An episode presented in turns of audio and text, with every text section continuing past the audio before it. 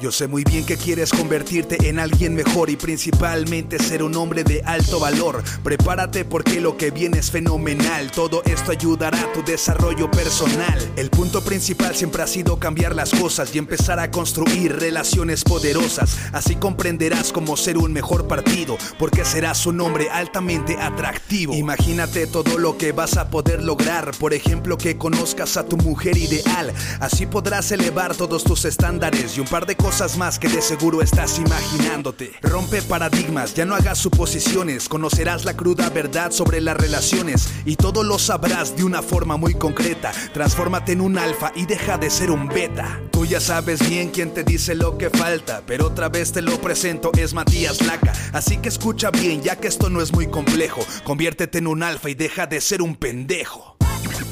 ¿Qué tal hermano querido? ¿Cómo estás? Bienvenido a este nuevo episodio de nuestro podcast y en esta oportunidad te voy a contar una de las características más atractivas de un hombre, que es la preselección.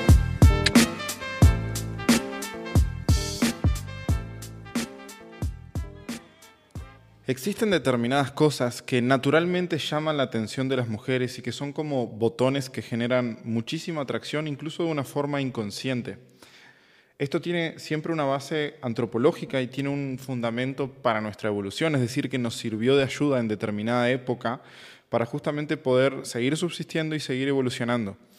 Y mm, hay una cosa que de hecho te lo voy a contar con una pequeña historia, que creo que es la más importante o por lo menos es la que causa mejores resultados o la que tiene una significación más grande en comparación al resto. Y mm, y que yo pude vivirla como muy desde adentro. Y te quiero contar esta historia porque siento que puede ser muy productiva para ti, para que entiendas el punto. Cuando yo tenía unos 25 o 26 años, recién había aprendido que existía algo llamado seducción, que existía esto de las habilidades sociales y de que era algo que se podía aprender. Entonces, como existía algo que se podía aprender, yo me puse a aprenderlo. Y lo que más me daba miedo era acercarme a hablar con las mujeres que eran más atractivas, puntualmente las modelos. A mí por alguna causa, motivo razón siempre me fascinaron como las modelos como de pasarela o cosas así. Em, después mis gustos cambiaron, pero en aquella época me acuerdo que yo estaba como muy ceñido a eso. Entonces empecé a hacer algunas cosas que, que me llevaron a comprender cómo funciona este mecanismo de atracción. Lo primero que hice fue que creé una especie de agencia de modelos, entre comillas. Lo que hice básicamente fue crear una página de Facebook en donde puse, ah, no sé qué, eh, eh, agencia de fotografía, de modelaje o no sé qué, y me compré una cámara súper barata que además funcionaba mal porque tenía el lente roto y no sé qué, yo no sabía absolutamente nada de cámaras, y me puse a contactar chicas por Instagram para hacerles sesiones de fotos gratuitas, como que, ah, estoy arrancando con la fotografía, si te parece hacemos una sesión gratis, etcétera. Pero la sesión, más allá de ir y sacar las fotos y generarles contenido de, valor para ellas de forma gratuita, la sesión tenía el objetivo de yo empezar a acercarme o a empezar a estar cerca de este tipo de mujeres que nunca me había podido acercar. Entonces, básicamente ahí, obviamente que hacíamos la sesión y nos divertíamos y trataba de, de que se la pasaran súper bien y que se divirtieran un montón, pero yo lo que estaba buscando en el fondo era interactuar con esas mujeres y ver qué pasaba. Y lo que pasaba era que esas mujeres, que yo las consideraba súper atractivas o inalcanzables o como ustedes quieran, resulta que eran como todas las otras mujeres. Eran personas completamente normales. Y al día de hoy, de repente vos estás escuchando esto y decís, ah, obvio, claro que sí. Pero en aquel momento yo pensaba que este tipo de mujer iban a ser mujeres mucho más secas, mucho más arrogantes, mucho más, em, no sé, como distanciadas o, de levantar barreras y demás. Y resulta que no, resulta que me llevé la sorpresa de que eran mujeres normales. Pero ahí cuando me empecé a relacionar con estas modelos, surgieron algunas oportunidades. Y esta es la historia interesante. En determinado momento, un amigo que tenía una productora hace un desfile en Punta del Este, que es como un balneario muy conocido de Uruguay. Y en ese desfile en Punta del Este, lo que hicimos fue mostrar como las prendas de ropa, etcétera, pero además armamos o orquestamos todo un evento que iba a tener una transición de distintos lugares. Primero íbamos a estar en la parte previa haciendo unas fotos con la parte de maquillaje, preparación, etcétera. Después iba a estar la parte de pasarela, que también se documentaba, etcétera. Y por último iba a terminar como la parte del antro, la parte de íbamos a ir de fiesta a un lugar que se llama Obo, ahí en Punta del Este, una discoteca muy conocida y nosotros ya habíamos tramado como todas esas etapas que iba a haber, en donde íbamos a estar rodeados como de 20 modelos, y modelos súper mega atractivas. Mi única función en, ese, en esa organización, llamémosle, o en ese evento, mi única función era, teníamos a las chicas esperando en una especie de sala o en, en un lugar ahí, y yo tenía que ir seleccionando una a una y llevarlas a hacer una sesión de fotos con un fotógrafo que estaba en una ubicación, en una locación, y apoyarlo ahí con lo que se requiriera, con luces o, lo que fuera. Mi única función era de traslado, es decir, hay un grupo de mujeres en un lado, hay un set de fotografía en otro, y yo lo único que tenía que hacer era ir y seleccionar una modelo, las iba trayendo según como a mí, como yo quisiera, porque le íbamos a hacer fotos a todas, y las llevaba, yo qué sé, 30 metros hasta el otro lugar. En esos 30 metros yo empezaba a jugar y empezaba a conocerlas y empezaba a hacer chistes y a hacer push and pull y etcétera. Y lo que resulta es que al final de la noche yo era conocido de todas. ¿Por qué? Porque había tenido 30 metros de charla, mínimo había tenido 30 metros de charla con cada una de ellas. Entonces, de ahí nos vamos a un antro.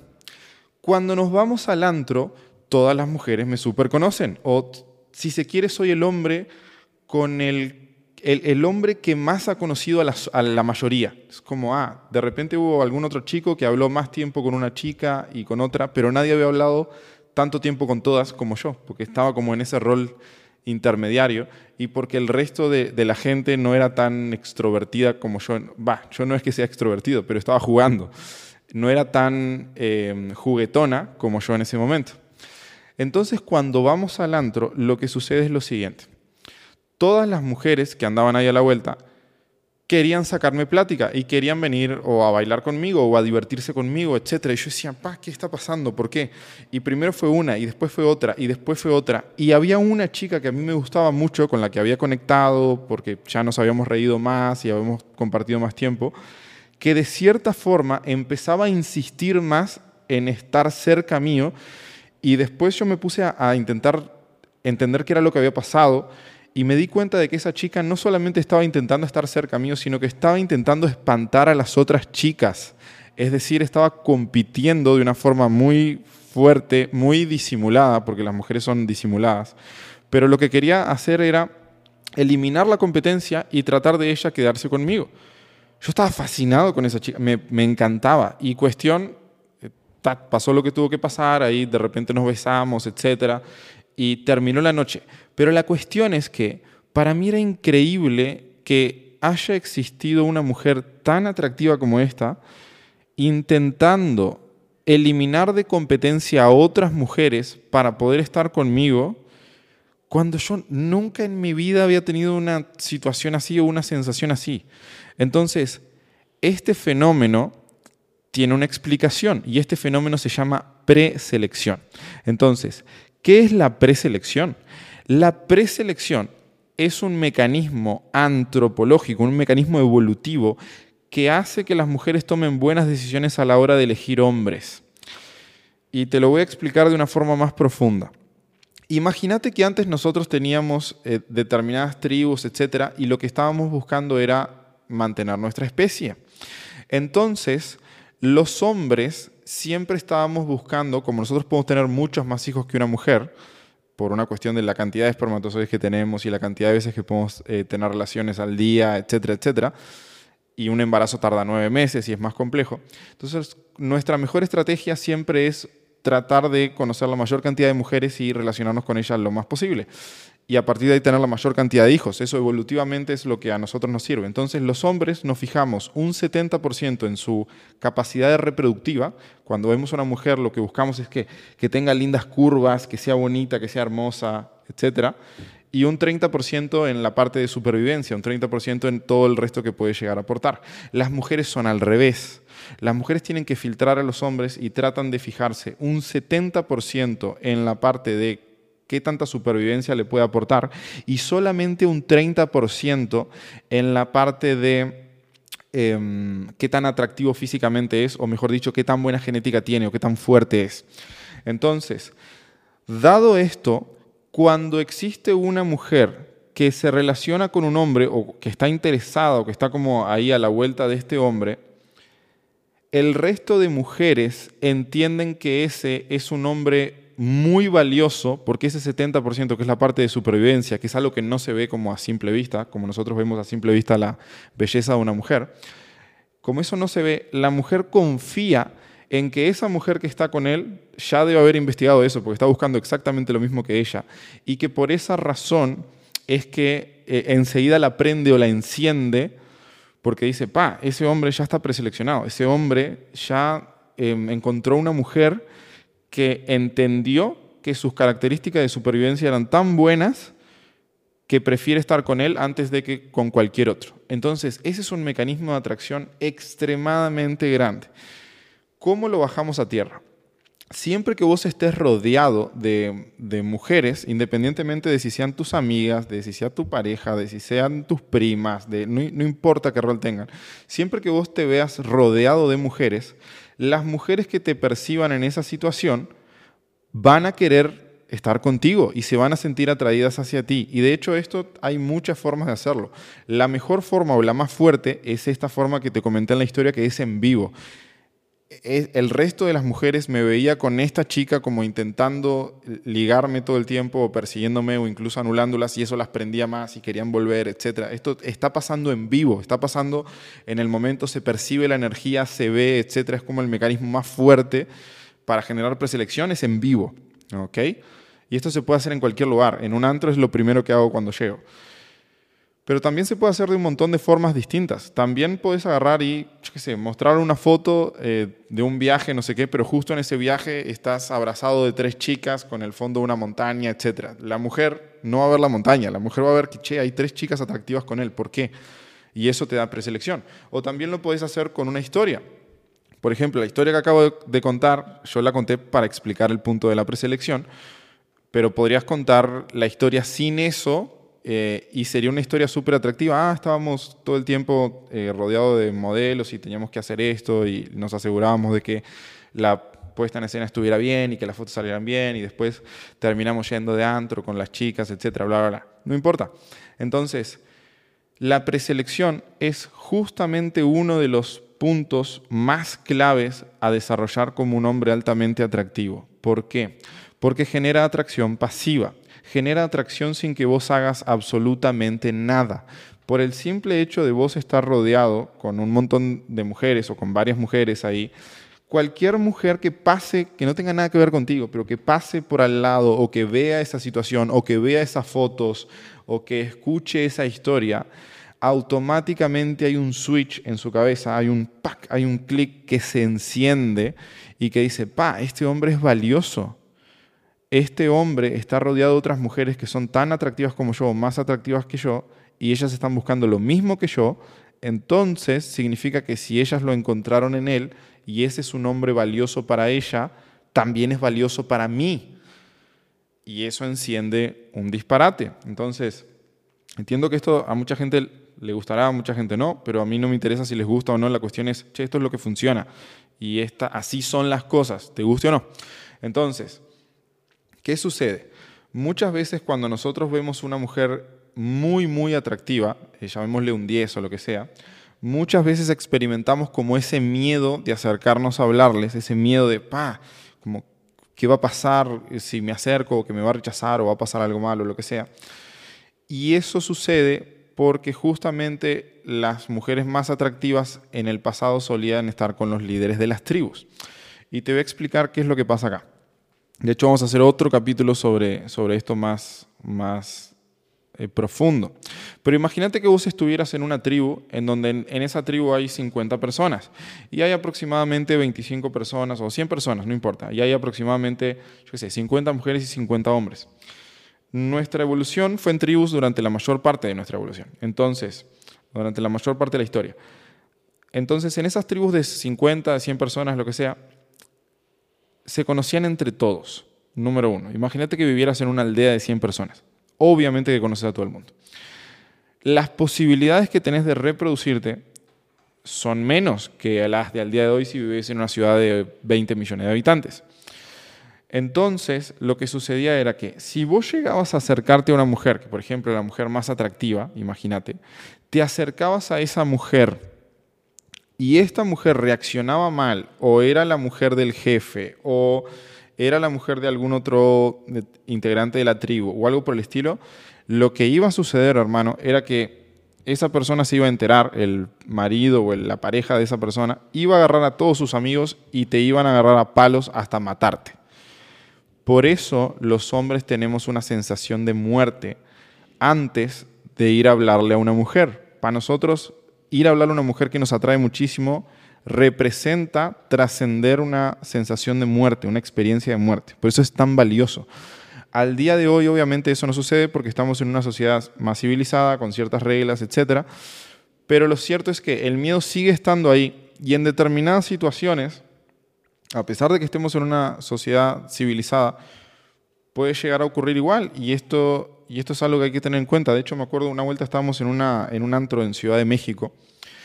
Y en Ciudad de México hay gente muy turbia. Va, en México en general hay gente muy turbia.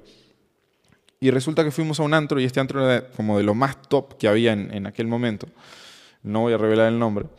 Y en este antro se, habían como varios reservados y habían, un, yo sé, tres hombres y 10 mujeres por reservado, etcétera, mesas llenas de botella, imagínense.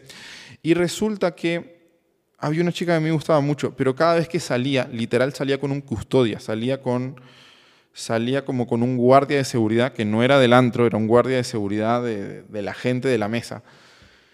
Y yo la única chance que tenía de hablar con ella era justamente cuando salía de ahí, iba hasta el baño o algo de eso. La cuestión es que ni siquiera llegué a hablarle. Cuando me acerqué que iba como a decir algo o iba a hacer como un approach, en aquel momento yo estaba en, esa, en ese mood de el miedo me la pela y voy a hacer lo que sea y voy a ir para adelante y que no sé qué, en esa, en esa etapa revoltosa. Y cuando voy a hablar, enseguida me frenan en seco y se puso muy turbio el, el asunto y se armó medio que un caos ahí y básicamente me sacaron y me sacaron para protegerme. O sea, me sacaron porque posiblemente si yo me llegaba a quedar ahí y llegaban los de la mesa hasta donde yo estaba, eh, quizás no estaría acá contando esto. Entonces, eso sigue existiendo al día de hoy, por eso te pido que te cuides y que te protejas. Pero en el general de las situaciones, eso no sucede. Y por esa razón hay que aprender a vencer el miedo. Pero lo más importante que, que te quiero dejar en esto es que Cualquier persona puede construir un estilo de vida suficientemente atractivo como para poder tener mujeres alrededor suyo, ya sean sus amigas o lo que sea. Y el compartir eso, el vivir eso y el compartir eso, lo que va a hacer es que desde la perspectiva de cualquier otra mujer que tenga algún tipo de contacto con tu vida, con tu estilo de vida, eso va a ser algo súper atractivo. Y va a hacer que las mujeres ya de entrada confíen mucho más en ti o se sientan mucho más atraídas hacia ti por la sencilla razón de que che, si todas estas mujeres que están buscando lo mismo que yo ya lo, lo aprobaron, significa que este hombre es súper valioso. Y si este hombre es súper valioso, tengo que aprovechar esta oportunidad. Quizás yo se los pueda robar. ¿Ok? Las mujeres son hiper mega competitivas entre ellas. Me imagino que ya lo sabes. Pero la cuestión es esa. La idea es que aprendas a rodearte de mujeres o aprendas justamente a desarrollar las historias que tengas con, mujeres y contarlas o a utilizar tus redes sociales o lo que sea, porque eso va a hacer que a los ojos de una mujer, por primera vez que está como hablando contigo, interactuando, tu valor enseguida sube, un disparate, un disparate sube. Entonces, por eso es como tan importante. De hecho, si vos ves cualquier tipo de cantante de reggaetón o de lo que sea, etcétera, lo que hacen es eh, poner preselección paga, obviamente, en sus, en sus videos. Y lo que hacen es ah, rodearse de mujeres y les dicen a las mujeres como que los persigan o como que estén ahí y como intentando ligárselos o lo que sea. Y eso es justamente generarse su propia preselección a un nivel super pro. ¿Querés un nivel más pro que los reggaetoneros? Tenés un Dan Bilzerian que hace sus fiestas ahí con, en los yates con las modelos, etc. Y todas las mujeres están desesperadas por entrar a ese círculo de Dan Bilzerian. Entonces, mi bro, esta es la preselección, lo puedes utilizar a tu favor. Hay 45 mil millones de formas de hacerlo. Lo importante es que vos tengas en cuenta por qué funciona, para qué sirve y cómo encontrarlo en tu vida para poder comunicarlo de una forma bien efectiva. Dicho esto, hermano, espero que hayas disfrutado. Si te sirvió, compartirlo con tus amigos, con tu gente, con quien quieras. Y obviamente a mí me fascinaría, hermano, poder ser tu mentor y enseñarte el paso a paso de cómo puedes llegar a conseguir dos a tres citas con las mujeres que más te gustan en un par de meses. Dos a tres meses es lo que nos vamos a tardar aproximadamente, dependiendo tu caso, obviamente. Pero em, podemos transformar radicalmente tu vida, hermano, y, meterte en un paradigma de mucha abundancia para que te sientas más feliz, para que te sientas más en paz, para que te sientas más realizado, para que no sea un problema o una frustración el hecho de relacionarte con las mujeres, sino que simplemente sea algo parte de tu estilo de vida y que te diviertas un montón en el proceso, obviamente.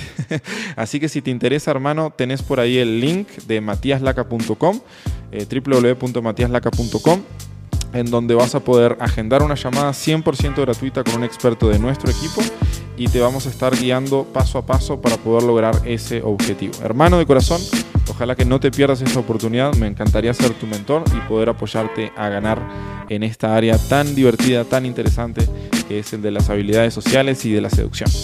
Te mando un fuertísimo abrazo hermano, nos estamos viendo. Chao, chao.